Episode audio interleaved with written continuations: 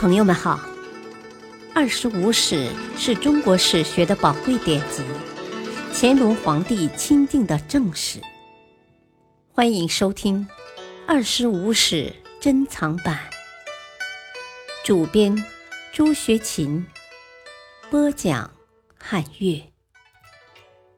第四部《三国志》，记事六。建安二十四年春，刘备军大破魏军，斩其征西将军夏侯渊及益州太守赵仪。三月，曹操亲率大军自长安出斜谷道，欲至汉中。刘备以军相阻，双方对峙到五月，魏军损失甚大，逃兵又多，曹操只好下令撤回在汉中的所有军队。经过约十七个月的艰苦征战，刘备攻占了整个汉中。然后，刘备令宜都太守孟达从秭归攻取房陵，命副军中郎将刘封沿汉水而下，与孟达共同攻取上庸郡。这年秋天，刘备自立为汉中王。刘备的胜利给关羽极大的鼓舞。关羽为曹仁于樊城，生群于禁，俘曹军数万人。曹操最初打算迁都以避其危，后来采纳司马懿等人的建议，请东吴出兵。东吴早已做好攻取荆州的准备，现在便下决心趁此出兵。为了进一步麻痹关羽。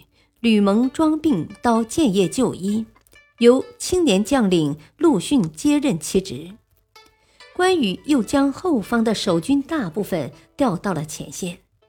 东吴士兵扮成商人，乘船顺江而上，再诱降了荆州内部的一些守将，顺利地夺取了荆州。东吴军入城后，特别注意军纪，并安抚荆州军家属。这些消息传到关羽军中，军心瓦解，军队溃散。关羽仅带着少量人马朝西蜀边境方向逃去，被东吴伏军捕获斩杀。东吴占有整个荆州，孙权为把曹魏拉在一起，还把关羽首级送到曹操处，又再次上书向曹操称臣。并语词恳切地劝曹操称帝。曹操以献帝的名义任用孙权为骠骑将军兼荆州牧。建安二十五年（公元两百二十年）正月，曹操病死，曹丕即位为丞相、魏王。此后不久，陈群创立了九品中正制，从制度上保证了魏国的人才来源。该年十月，曹丕逼献帝禅让，正式建立魏国，为魏文帝，改元皇初，东汉政权至此灭亡。曹丕又于该年底迁都洛阳。刘备认为献帝已死，在成都为其发丧，并于次年四月在成都称帝，史称先主或昭烈帝，国号汉。史称蜀汉，都成都，改元张武，以刘禅为太子。七月，刘备拒绝东吴的一再求和，率军伐吴。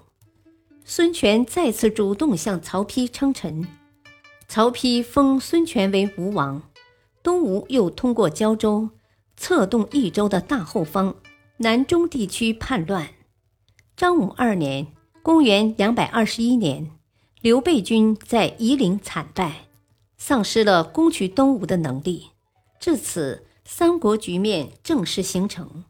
孙权又向刘备请和，拒绝曹丕要去送质子的要求。曹丕率军攻吴，不果而回。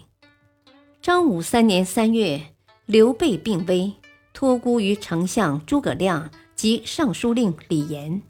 四月病死，刘禅接位，史称后主。诸葛亮执政后，即派遣邓芝出使吴国，吴蜀两国再次结盟。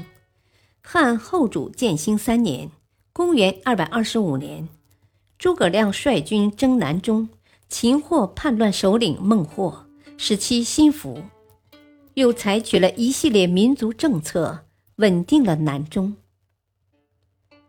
感谢收听，下期播讲记事七，敬请收听，再会。